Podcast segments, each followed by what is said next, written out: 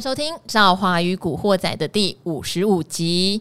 嗯、连假三天，我很想念你们哦。不晓得连假三天没有赵华的声音，你们会不会也有点想念呢？尤其是这三天的情况哈，这个俄乌战越来越严厉严重了哦。我看到很多的照片跟画面的时候，说实话，我今天整个人的心情是真的比较沉重的哦。当然，我们也看到有时候国际股市也是残忍的啦，因为俄罗斯这样打，你看他们自己的股市交易停牌。然后他们呃禁止别人哈卖他们的证券，卖他们的债券。然后俄罗斯有挂在其他股市的呃一些所谓的 ADR 哈，或者是说像 ETF，哇，都暴跌到有的跌七成八成都有，这真的很惨。那我知道台湾也有很多人可能买了俄罗斯基金啦，幸好基金档数不是很多，也是一天就可以蒸发个三四十趴，这些情况都很残忍哈，都很残酷。但是美股只跌了。台股今天还大涨，哦，雅股其实普遍在这一波的俄乌战里面，哈，相对都强势。好，到底为什么会这样子呢？而且还有一个最奇怪的现象，因为美股弱，大家有发现台积电的 ADR 在美股是喋喋不休哟。可是，在台湾呢，其实到六百左右是止跌的状态，甚至还比美股换算过来的价钱贵。这些情况可能大家都很少遇到，哈，到底该怎么解读？那今天当然。刚好也有网友说：“我怎么都请年轻小鲜肉？没有，我们今天请一个帅气老鲜肉。”好，我们请到的是林永年老师，师公。赵华好，各位听众朋友，大家好，我是呢，不是不是老鲜肉，我是老腊肉，你是回锅肉。OK，对，好，我今天都没有心情开玩笑了啦。嗯、对呀、啊，我今天录影都整个人就是比较沉重。对。人都绷得比较紧一点，对，就嗯，嗯，战争真的太残酷，然后对很多人也会去联想，是台湾会不会下一个乌克兰啦？哈、嗯，这样的联想也也也让今天的台湾的军工概念股都大涨，是军工概念股都大涨。那当然，呃，我们也从台积电的身上可以看到，也许哈，从外国人从国际资金哈在 ADR 的卖。和在台湾哈现股上面有支撑哈，显现出大家对两岸危机的看法可能也各自不同，各自不同哈。好，没关系，我们今天有永年老师，我们今天有几个议题都很重要哈。一个就是刚刚赵华一直提到的台积电，怎么现在 ADR 反而是折价，非常罕见。联电呢？好，联电到底触底了没有哦？因为六日赵华也有去上课嘛，那也会跟一些业内的朋友同学打听啊。联电今年的状况真的非常好哈，所以赵华也开玩笑说。你们还有一次机会，就是下一次开法说，好好说。好，那当然这个是其中一个议题哈。第二个议题当然大家也注意到，最近的航运不管散装或货柜状况都非常好，因为原物料价格大涨，包括说也怕这个战争蔓延全世界的时候，航班航线工人可能都会大乱哦。哈，对，这个今天木华哥还提醒哦，有十五趴的船员是俄罗斯人哦。对，哦，大家可能也要留意这样的现象哦。那当然，马斯克呢把低轨卫星送到乌克兰声援。今天台湾是低轨卫星股哦，台阳也涨停板。好，还有军工概念，像大家很知道赵华之前会减失的全讯哦，他今天不是涨第三代半导体哦，他今天涨飞弹。好，他在台湾做飞弹上的第三代半导体，他也涨停。好，到底这些题材，我们今天请施工娓娓道来哈。到底有的长，有的短，对不对？对，没错。其实哦，我这样先，我们先讲台积电哈。我相信大家对台积电的这件事情呢，大家会比较这个敏感一点哈，比较关心关心一些。那么这样子讲哈，因为现因为最近呢哈，其实呃很多人啊，很多我们的同学啦，都会把这个呃台湾这个跟中国大陆还有呢乌克兰跟俄罗斯呢相提并论。是啊，哦，大家会相提并论，大家想说哇。那中国大陆会不会趁这个时候呢，来这个对我们台湾怎么样啊？嗯，那其实呢，我呃要跟大家讲一下，在这个俄国在应该说俄罗斯入侵乌乌克兰之前呢，当时呢，我有讲过，这个俄罗斯是认真的。嗯，我在我自己的节目里面讲的，俄罗斯认真的，大家千万不要掉以轻心。那可是呢，那一集出来了以后呢，有很多人就开始炮轰我说：“怎么你站在俄罗斯那一边？”哈，这个我就觉得很奇怪哈。所以我现在对这种政治议题不太敢去讲它。好，没关系，怕大家误会掉。话题会有点敏感，是，但是我们从数字面来说话就可以了，对不对？对，OK，好。那么我们这样子讲了哈，台积电的 ADR 呢，之所以在过去这一段时间呢，它为什它为什么在上个礼拜之前会连八跌哈，连跌了八天？那我们的现货的股价呢，跌了六天哦，只跌六天。然后呢，这个到了上礼拜五的时候呢，就到了昨天的收盘价呢，哈，ADR 收盘价折合成这个台币的话，一股只有五百九十九块。嗯，那上礼拜五呢，我们这个现货的收盘价是六百零四块。等于呢，这个折价了五块钱，那么换算成这个折价率呢，大概是百分之零点八啊，看起来不多，可是呢，非常罕见的现象，就是说，我们台积电呢，竟然是折价了。大家还记不记得哈，在这个台积电今年一月到六百八十八块这个天价的时候，当时的溢价率是百分之十七点多。对，现在呢，反转过来变成折价了，为什么会这样呢？我们认为有两个原因，第一个呢，就是呢，呃，买台积电 ADR 的人跟买台积电现货的人是不一样的人哦。那大家怎讲怎么不一样呢？台买台积电现货的人，那一般来讲，对于这个台积电呢，呃的未来的看法是看看好的。那同时呢，也是对台湾的安全呢是比较呢这个乐观的。好，保持比较乐观的态度。嗯，那在美国呢，买台积电 ADR 的人呢，有一部分他很可能因为身份的问题，他没有办法在台湾呢大举的买台积电。好，他可能会受到一些限制啊，或者是一些敏感的这个话题，所以呢，他只好去买这个台积电 ADR。那这一些的人呢，大部分因为他身份的问题呢，他对于海峡两岸的情势是抱着比较悲观的态度的，是，所以呢，他们就卖的比较凶一些，这是第一个。第二个可能性呢，是有一些的外资，他两手策略，在台湾呢，他是放空台积电现货，然后就借券放空啦，或者是直接放空。那然后呢，在这个美国那边呢，他就卖。台积电 ADR 把它打下来，然后呢，在这个台湾的现货呢，它这个融券放空的呃借券放空的部分呢，它可以获利做个了结的动作。好，套利的资金套利有可能的哈。对，就是这两种资金啊。可是呢，不管怎么样，我们在这边跟大家讲一下，台积电呢这个 ADR 出现折价的现象，在过去的这四年里面呢，总共只出现过两次，这次是第三次。哦，那第一次呢是在这个中美贸易战的时候，因为当时呢大家很担心的什么？因为台积电呢，因为受到美国的这个牵制，就是说你不能卖卖货给华为啦，或这些，那大家会担心呢，台积电的营收盈余会衰退掉，所以当时呢，这个台积电 ADR 呢，它出现折价的现象。那第二次呢，就是这个新冠肺炎 COVID-19 爆发的时候，那在当时呢。这个因为全世界股市都在跌了哈，那包括我们台湾股市也在跌，所以呢，台积电 ADR 也跌到折价。可是呢，我在这边要提醒大家注意的就是说，那两次的折价呢，都是在一个台积电股价的最低档的区间，嗯，波段最低档，对，波段最低档的区间之后呢，都出现了大涨的走势。那这一次会不会历史重演呢？我们不敢讲哈，为什么？因为这次的俄乌的战争呢，局势越来越诡谲了哈。那么，所以我们也不敢讲说他们到底什么时候会结束。那可是呢，我们可以肯几乎可以肯定的是，只要两这个海峡两岸的安全，就是我们台湾的安全没有问题，然后呢，俄乌的战争呢又能够尽快解决的话，那我是认为说，台积电以它现在的股这个股价来讲，真的是有一点委屈了。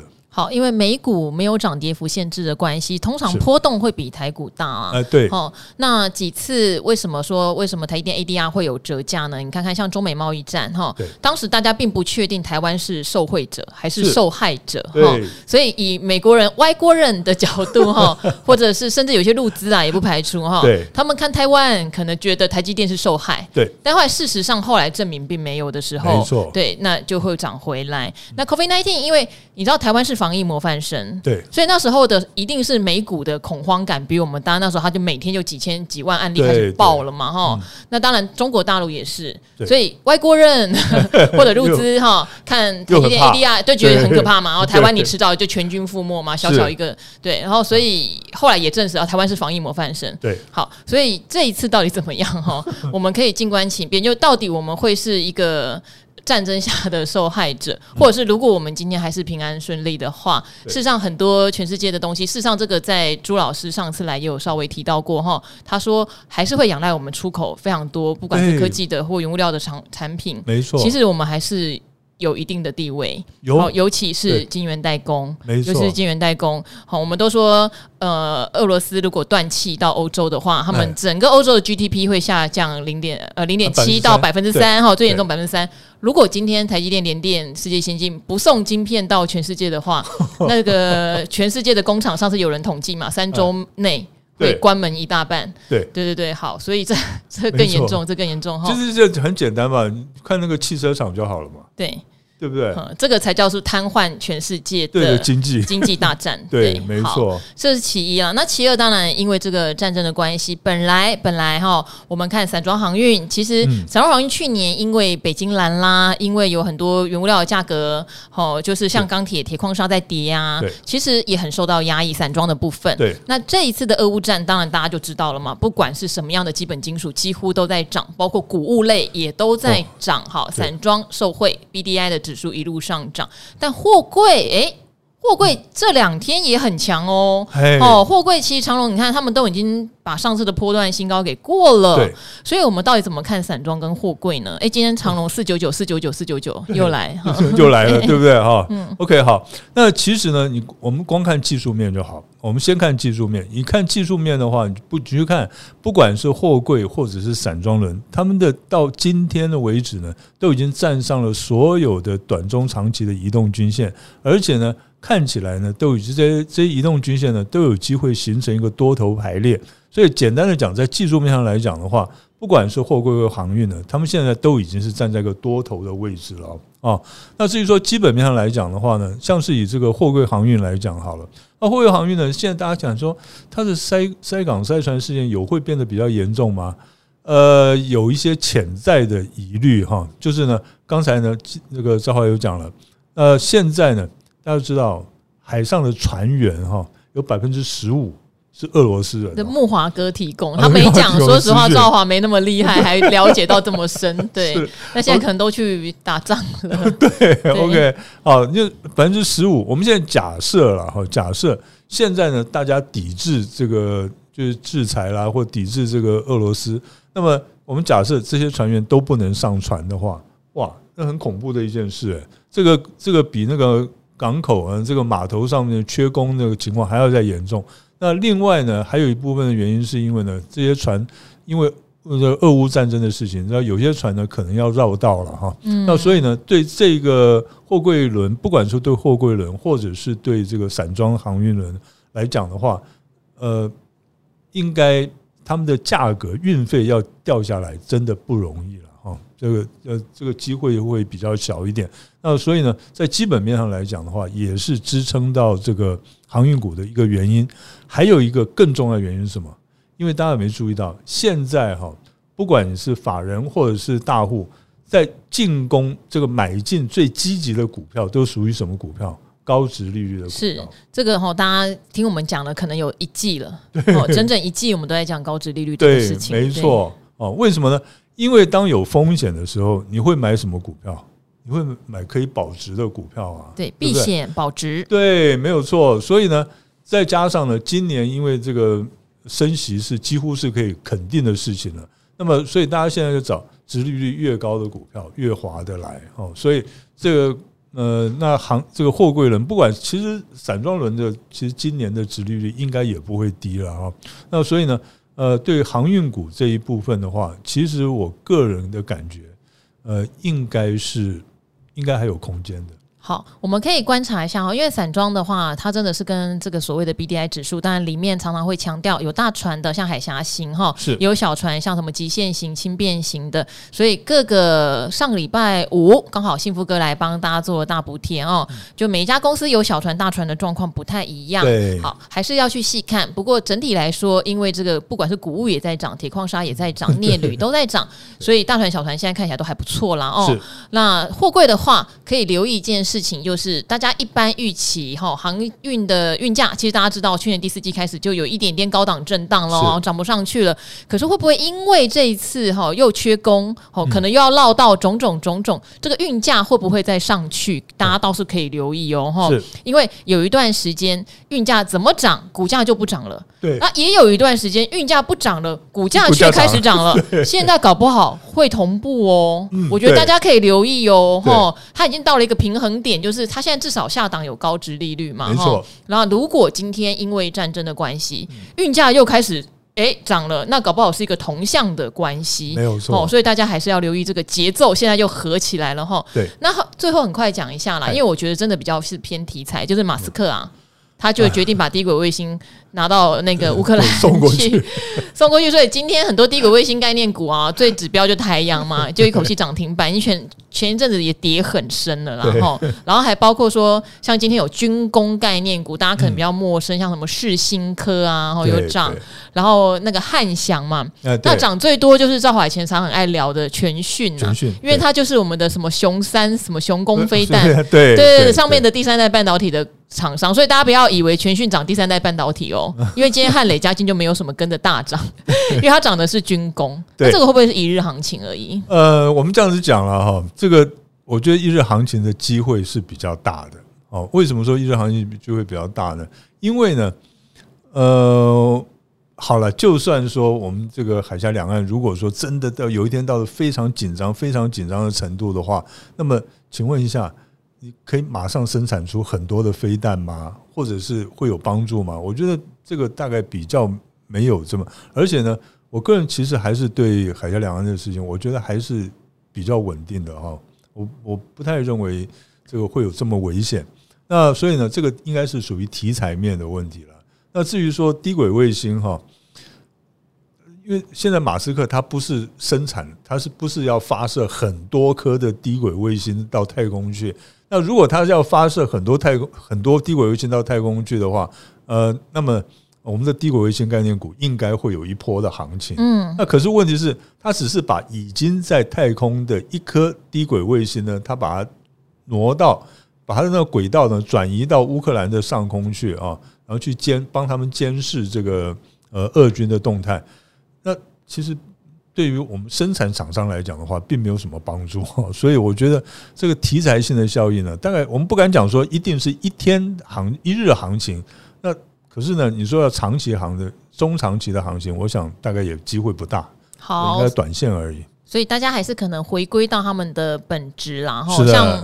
全讯当然有军工概念啦，对，然后他的订单也接很满。哈，今天同学还在跟我讨论他，他订单没有变过，从他两百五跌到 一百五。他订单没有变过，对，他其实并没有变，他没有变过，基本面完全没变过，都接很满。可是就是一个感受，哦，就是现在资金从第三代半导体退潮，它就大跌。今天涨军工，哦，它有做飞弹上面的第三代半导体又大涨，这样子哈，所以它题材面比较强。那就是看你对它的长远远景哈有没有信心。那因为它没有本一比的，就是它本一比还是非常高啦，是，所以大家参考哈。赵华是不离不弃啦，但是我不会不不很大比重哦，你就是一个见证的概念哈。对对，就支持国家军工产业啦。哦。好，那接下来我们来回答一些问题哦。那回答前，赵华还是要提醒大家，如果您没有时间每天听没有关系，因为说实话，每个人的时间都很宝贵。可是因为我们会把每天有回答的问题都放在目录上面，所以赵华有时候会看到一些留言是，其实您的题目哈，我们已经回答过了。像有一位呃勇者勋，您问的合金，其实我们已经回答过了。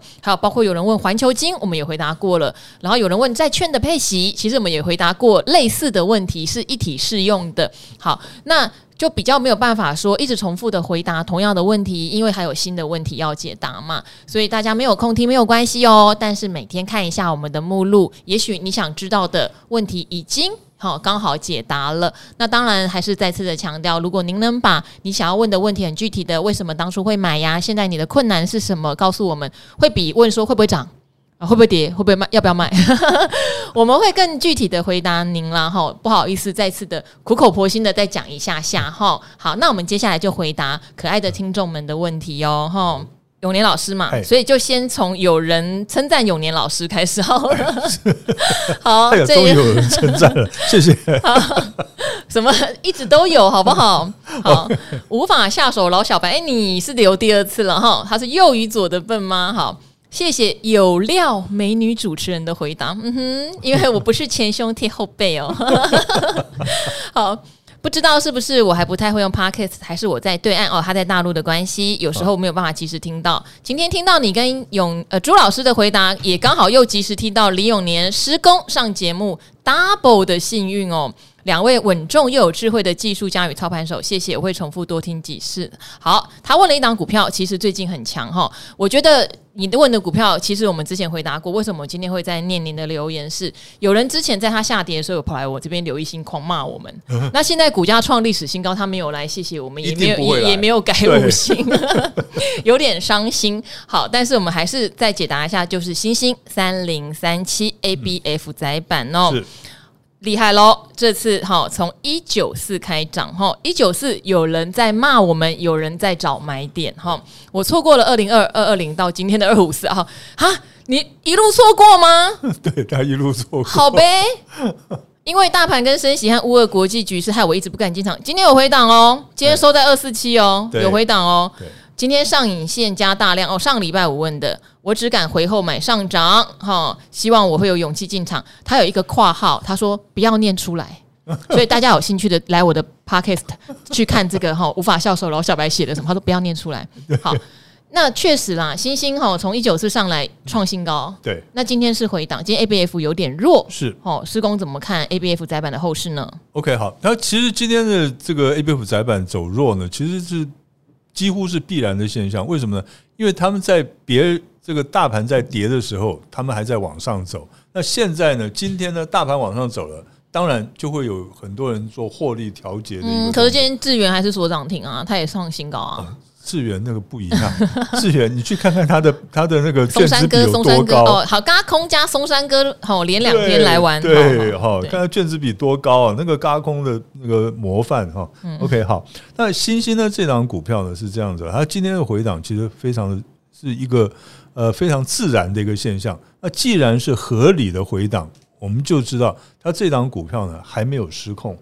还是在多头的掌控之中哈，而且你从技术面看呢，它现在量价都还是维持在一个多头格局。怎么叫量价维持在多头格局呢？你可以看到今天的今天价跌量立刻就缩掉了，所以呢，它还非常的稳定。那这档股票呢，我是给给你一个建议了，如果它拉回来的话，我们希望当然希望它再继续拉回一下。它如果能拉回来，能够守住十日线的话，那十日线呢，大概在两百二十八块这附近，是个。如果能够守住的话，那你可以尝试性的试试看啊。那可是万一跌破月线的话，那就要停损退出了啊。但这个这是一个操作原则。那基本面上来讲的话，因为我们也讲过几次了，所以基本面是没有到目前为止都没有看到问题的哈。它的接单呢，已经我们上次有讲啊，接单好像已经接到二零二五年了哈。那所以呢，这支股票基本面没有问题，技术面也还在多头的格局里面。嗯，拉回的话可以试试看找买点。可是再强调一次，如果俄乌之间的战事发生了这个比较重大的变化的话，不利的变化的话，那么还是要谨慎一些。好，那如果资金真的不是说很充足哈，你也可以买零股，因为我最近 有在做这样的事情，有点无聊哦。好像今天智源，因为。呃，星星，我记得有一集，我忘了哪一集，抱歉，因为我们已经录到 五十五集了，我就有提到，其实赵华曾经吼很看不爽 ABF 载板，觉得本一比太高了哈，我对本一比高一直有一种想要踢他空他的，但是那一集我就特别提到我的法人朋友、投信朋友告诉我说，你不买它，你也不要空它，吼，你不买它，你也不要空它，我真的把这句话就记在心里面。那后来内心更想着，既然都被讲不要空它，那应该买它多了哈，好买不下就不要空它哦，这真的是智原也是了哈，你不。喜欢它，你觉得它凭什么涨那么多？不要空它哈。嗯，因为都有原因嘛。智源投信真的是买很多之外，智源今年的获利状况很好，新兴的能见度很好。哈，能见度到二零二五，这个跟内部确认过非常多次哈。所以两个不同的节奏跟不同的原因啊，看不爽不要空。好，我们说完看不爽不要空，后来它跌到一九四，我们就被骂了。我只是说不要空，不要这样。好，那最近。它还是一个多头格局，好，但是为什么尤云老师会耳提面命呢？因为毕竟高本一比的股票，有时候一个 move 基本面还是一样，看到二零二五都很有能见度，它就是会回档。对，好，可是如果回档你对它有兴趣，你跟赵华一样嘛，一百股一百股的买，新兴零股不难买。哎，对，好，新兴零股不难买，哦，还它成交量还不错哦，哈，一百股一百股买嘛，上上下下买，对不对？对，就不会那么害怕。哦，我觉得这也是一个方法。那哪一天真的出现一个大重挫，你再买一张、两张这样来买嘛？是。哦，然后我记得星星也有个股期，有。好，但是个股期就看你个人的风险承受度了。智源也有个股期，哈。好，然后再来的话是雨舒跟赵华都是我女神，别跟我抢。哎，我跟雨舒。的行差很多也谢谢你哦。他是东森新闻的当家主播啊，哈，他比较冷呢，我很热呢，屏东人呢，我很 hot，好，好，所以你喜欢的蛮多元，好，他说从理财达人秀存股 debug 开始收看，一直到现在的 podcast 真的做得很好，女神的用心跟善良我们都看得见，请继续努力加油。哎，我觉得她讲善良，我很感动。其实我一直觉得我屏东小孩，我一直真的有善良的初心。呃，这个是真的吼，对，然后也真的很关心大家的荷包，所以有时候也许会让你错过赚大钱的机会，或是冒险钱的机会。但是我觉得平安使得万年船，对，没错。嗯、那你要问的是一档纺织股，其实也是老牌的纺织股，一四五一的年薪哦，因为它是成衣嘛哦，嗯、所以疫情到末段，接下来可以恢复到正常的生活，成衣恢复往年水准哦，所以在二十二块以下买进，并期待有行情出现。那营收获利确实有逐渐的转好哦，但是股价是一条死鱼。请问有看不见的问题吗？我记得年薪那时候在越南封城时也是有点影响哈，所以长线变段、长波段变成了存股喽。但是最近因为疫情影响，股利又有变少。那二零一九年现金股利都至少一点五，现在只能安慰自己，今年的股利应该不错哈。谢谢美丽气质的女神，爱你哟。年薪哦，我我也很久没有看这档纺织股了，也成衣概念。好，对，没有错哈，就是呢。兆华这句话就讲对了哈，因为没有很久没有注意到它，对，因为不但是你很久没注意到它，我相信呢，投资人大部分投资人都很久没有注意到它了，所以它的股性呢就变冷掉了，嗯，那股股性一张股票呢股性冷掉以后，你要再把它炒热呢哈，要花费一大番的功夫，那这是第一个，第二个呢，它的股性为什么会冷掉呢？因为没有很特殊的利多，嗯，哦，没有很特殊。或者很强大的利多，那其实我们看呢，在第三点来看，它去年的 EPS 呢，大概是一块三左右，嗯，大概一块三，所以它要再配，今年要再配息配一块五，大概机会不是很高啊。那所以我们如果按照一块三的 EPS 来算的话，预估它去年的本益比应该是差不多达到十五倍了，十五倍，你说低不低？其实不算低哦，因为我们台湾现在股票整体市场的平均本益比大概也就是十五倍到十六倍之间而已哦，所以呢，其实它的本益比并不算太低。那在技术面上来讲的话呢，第四个就技术面，技术面来讲的话，其实你可以注意看这只股票呢，它它是有一种冷门股的这个通病哈，就是什么叫冷门股的通病呢？它就是盘了很长一段时间之后，它会突然呢有个两三天的一个大涨的走势。然后又跌回来原点，甚至于跌到更低点去，然后继续的盘整。所以呢，你如果没有掌握住那个突然喷出的那个行情的话，就是两三天的那个行情的话，那么你可能就要等个半年一年的了，以后它才会有再一次的喷出的走势。而且呢，它在之前的三出喷三次的喷出走势呢，它的位置位阶都在现在的股价之上。嗯，简单的讲。它上档套牢的压力其实相当比较重，对，相当重。所以这只股票呢，呃，我的感觉是这样子啦，你把它当做一个成股来做的话，应该还可以哦。那你如果想要赚它的价差的话，可能困难度会比较高一些。现在好像比较不是它的局，对对，没有关系。但是存股的话，我觉得现在应该相对价格也不是算是史上的高档。对，所以观念要不一样。因为如果是做波段，你上面有套牢压力，是好。但是你做纯股，上面就是有人比你的价格还要高，好，所以就是好一翻两面是不一样的想法跟逻辑，哈，给您做参考。那这位郭同辉也要很谢谢你，因为他常常在理财达人秀的频道留言。因为很多人其实没有苹果的手机，哈，不是用 iOS 系统的，没有办法在 Podcast 的 APP 里面留言，就找不到留言的地方。没有关系，大家如果跟这个郭同辉这位好朋友一样的话。你可以到我的理财达人秀的 YouTube 留言，你甚至可以用理财达人秀的粉丝团哈传讯息，小编也会把它 pass 给我，一样我都会同步看。然后呢，有一个好处，因为苹果的 Podcast 它没有办法让我文字及时回复。其实有些您的问题哦，我可以用文字回复，我就马上回复你了，你不用等到我念出来错过了或什么的。好，所以您留在 YouTube 上面，有时候我反而可以及时文字回复。然后，那这位郭同辉，谢谢你的支持，你对我的鼓励我都有看。到哦，他说优质节目准时收看，他想要问哈。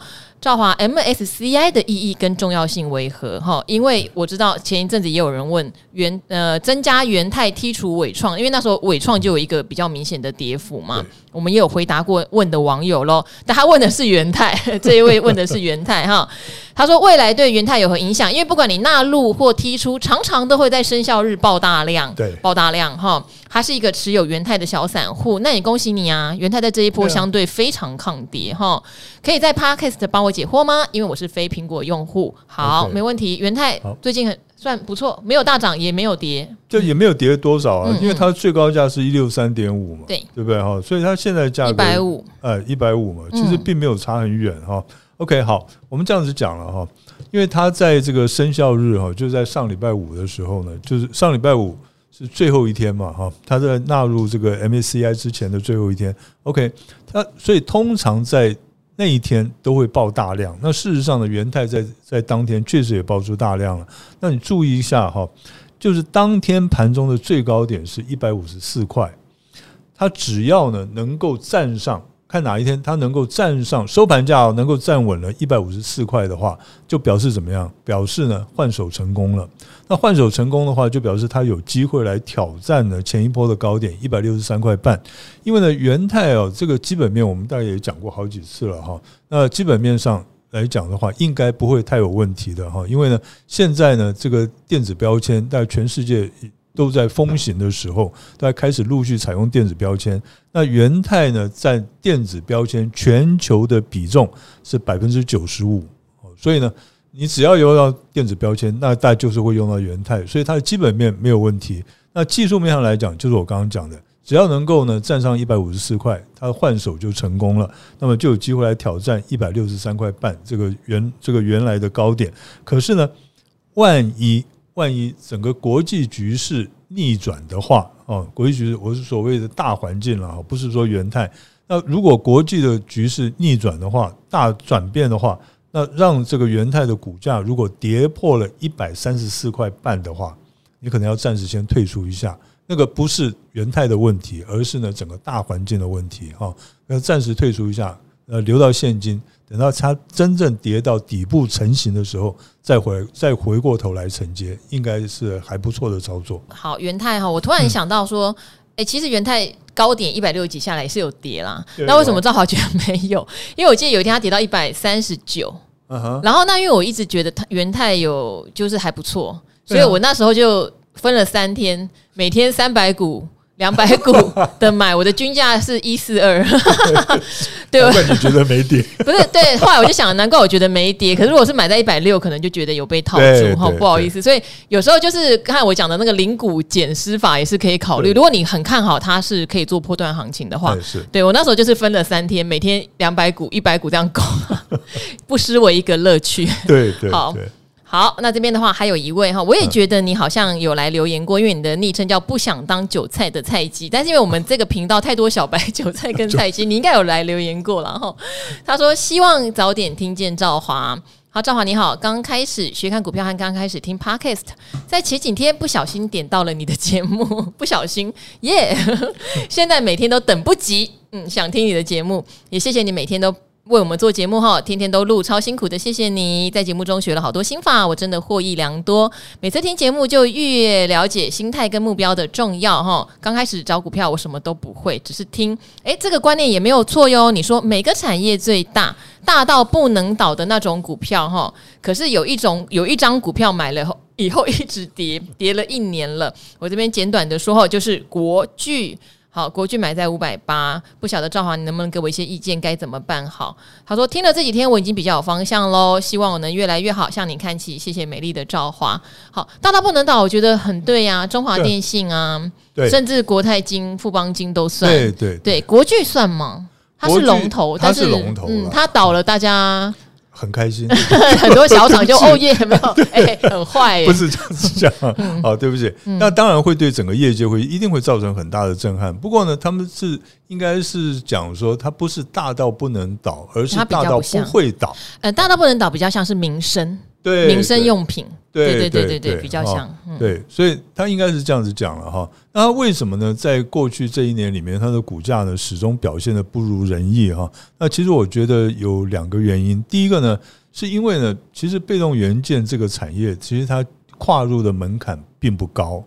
那并不高的话，所以呢就会造成很多，尤其在中国大陆那那一边呢，那有很多的这个小厂会不断的成立出来哈。那所以。呃，变动元件碰到一个最大的问题，就是说它经常会产能过剩。啊，对，变动元件的呃周期比较短哦，缺货到产能过剩的周期都还蛮短，对，非常短哈。那所以呢，经常会这个供过于求哈。那这个是它的这个价格呢，呃，它的股价呢没有办法上来的一个原最主要的原因。那第二个原因呢，是因为呢，在过去这一年多以来呢，其实大家可以发现呢，因为呢，晶片的供应不足。哦，晶片供应不足呢，所以造成长短料的问题。那现在呢，呃，到目前为止呢，那晶片供应还是不足，所以呢，这个客下游呢要拉货，像这个被动元件要拉货的力道就弱了很多。所以一方面呢，拉这个去路并不是很顺；第二个呢，又产能过剩，所以对它的股价呢，当然是比较有这个。压力了哈，那可是呢，我们现在就要观察什么？就要观察到下半年，因为呢，现在市场上的讲法都是到下半年以后呢，晶片的供应呢，应该这个吃紧的情况应该会比较趋缓一些了。那简单的讲就是说呢，只要供晶片的供应量充足了以后，那么这一些的下游的客户就会对于这些的电子的这些零组件呢，包括了被动元件，他们的拉货的力道就会加强了。所以到时候呢，我们可以看一下会不会对它的国剧的股价呢造成一个激励的作用。好，当然，当然，大家可能会看到国剧好像一月份的营收不错哦，但是这边要提醒大家，国剧是历经了很多次的并购，它去年也并购了齐力新哈，所以它本来营收就会有并购。造成它的营收成长哦，所以你会觉得怎么跟去年同期比好像成长很多，或是月比有增加，有时候是跟它并购有关系。对对，所以它嗯，因为这常常会是一个营收的陷阱。哎，对，有一些公司经过并购，你会觉得哦，年增哦，年增率好高哦。对，事实上你把两家公司拆开来加在一起差不多。嘿，这个可能大家要留意。哦，它的成长不像它表面上看起来那么大，也不能这么讲，就是它是有并购的，所以本来它就应该要做到这样的成绩。哦，好这。这个希望可以给你解惑啦。那被动元件的周期比较短哈，它现在并不是一个大幅缺货的状态，是它属于就是比较。充裕的，反而在等别人，对，在等别人哈，所以这个东西要注意喽。好，那接下来我也帮忙回答一个问题哈。呃，应该说，我这边也提醒大家，如果您有问环球金并视创哈，我们这个观念从我们四十集还有我们二十九集，我们都有聊到哈。二十九集跟四十集都有聊到环球金并视创失败到底对它的影响哈。有一集也是永年老师讲的，永年老师，你的观念现在有任何改变吗？其实我其实我没有改变的，嗯，其实我还是觉得第一个，呃，这个细菌源这个产业，我还是觉得是有前景的一个产业。那第二个呢，其实它并购失败对他来讲未必。不不见得是坏事。好，就是我们历次回答，有人看目标价，有人会觉得跌到七百附近相对 OK。赵华是看六百多哈，然后阿格力我记得那时候有讲到，他是看五百多哈，一个起涨点的位置，那除以三嘛。好，那大概就六百多。对，那因为那两集讲的很完整，我们今天就不花时间特别讲哈。有一位叫秀兰阿姨救救你的，那你可以去听一下，因为我看到你有重复来留，可是事实上我们已经有蛮完整的讲过哈。好，那。这一位问的问题跟之前另外一位问债券的问题也类似，我念一下，但是一样哈。今天可以麻烦您去看我们第五十一集，有完全解答过您同样的问题哦哈。但是我念一下，因为你这么辛苦留了。很长的言哦。人美心也美的仙女赵华哈，你是被赵华疗愈的股民，很爱你的节目，一直重复听，学习理财知识，让没有财经背景的我可以受惠，真的很感动。对，我也希望大家如果觉得真的很听不懂，没有关系，都留言给我们。好，让呃这么有料的内容居然是免费的，对啊，不像小朋友学投资啊，没有，真心感感谢你们哦。再次有个问题想请教哦，我听了古鱼建议的月配型 ETF 领息，觉得很棒。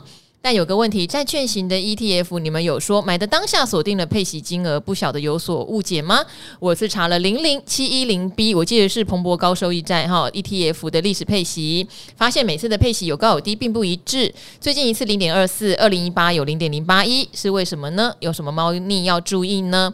再麻烦仙女赵华跟帅到无敌的达人们解答哦，感恩爱你们。好，五十一集针对您的问题，他问的是另外一档哦，抱歉，我现在有点想不起来那一档是好像是不动产吗？还是？哪一档的配息哈？呃，很简单的讲一下，就是债券的息，在如果你一开始买它原始发行，好，票面价一百块，他说配你三块，好，如果你是那时候就买一档单一债券，十年，好，十年期的，十年都不会改变，好，它就会固定三块、三块、三块、三块配。可是，当你买的是债券型的 ETF 或是基金哈，它里面可能有上百档甚至上千档的债券哦。它买的价格也不一定是刚发行的一百块，因为它可能是在债券的交易市场买，它可能就已经是九九块买，也可能一百零五块买，高高低低买。所以呢，这个票面息跟后来产生配给你的所谓的殖利率哈，它是两回事啦，两回事哈。这个东西是很基本的，我觉得买债券 ETF 或是基金的人一定要先有所理解。所以它不可能每个月或每一季或是每一年配给你的息会一模模一样样，但是在五十一集也有跟大家强调，呃，发行的商、发行商、发行公司都会很努力，至少在该年度，不管半年配或季配，他会尽量尽量配出一样的数字，每一年间，哈，也尽量尽量让落差不要太大。当然，这档蓬勃高收益可能落差是有一点大，但是我看哦，它这个零点二四在过去四季它都是配零点二四，所以它也有遵循这个原则，然后那更详细的内容就可以麻烦您去看我们五十一集。好，志源哥有帮大家讲了很清楚哦。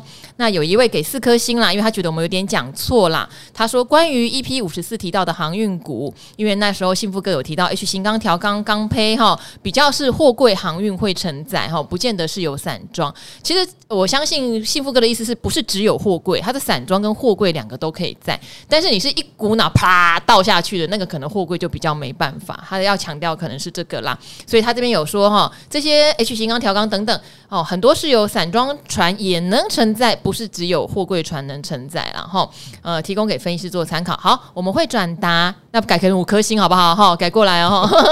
好，最后一个，好，这个就是假假呃，假日没有赵华太难熬，它叫做笑一个美。好，所以过去三天你应该有点难熬，我一定要念一下你的留言，当做今天的 ending，希望不要太难熬哦。我有看到你哦。他说，去年初开始在网络搜寻股市的教学影片，一路从标股在线等看到了理财达人秀，再跟到了赵华与古惑仔。向来对理财没有概念的我，看理财节目看到上瘾了，这样合理吗？括号根本不知不觉被赵华圈粉了。那因为你看的不是理财节目，你看的是理财节目主持人哦。好。非常谢谢您，让迈入四十岁的我惊觉，好像哦，应该要理财哈，人生有了另一个美好的开始。自从有了赵华之后，我也再也不逃学、不鬼混了，还天天去想上学。我是麻辣教师，就对了。谢谢赵华，赞叹赵赵华。除了赵华以外，我还想谢谢伟大的幕后团队哦。现场现在我们有工作人员也有听到吼。没有你们，我想我也没有办法这么轻松上课。还有，谢谢节目里的每一位老师无私的教学，敬礼。有念老师敬礼，谢谢。好，谢谢这个笑一个美。好，我很喜欢念你们最后这一个留言，通常是赵华心里面最温暖，像个小暖炉一样的哈。你是我夏天的冷气，冬天的暖炉。然后让我们美好的一天哈，美好的节目做一个快乐的 ending。好，明天一样会为大家解答很多的问题，也会为大家分析很多股市的情势哦。那今天赵华与古惑仔就在这边跟大家说拜拜喽，拜拜拜拜，明天见，拜拜。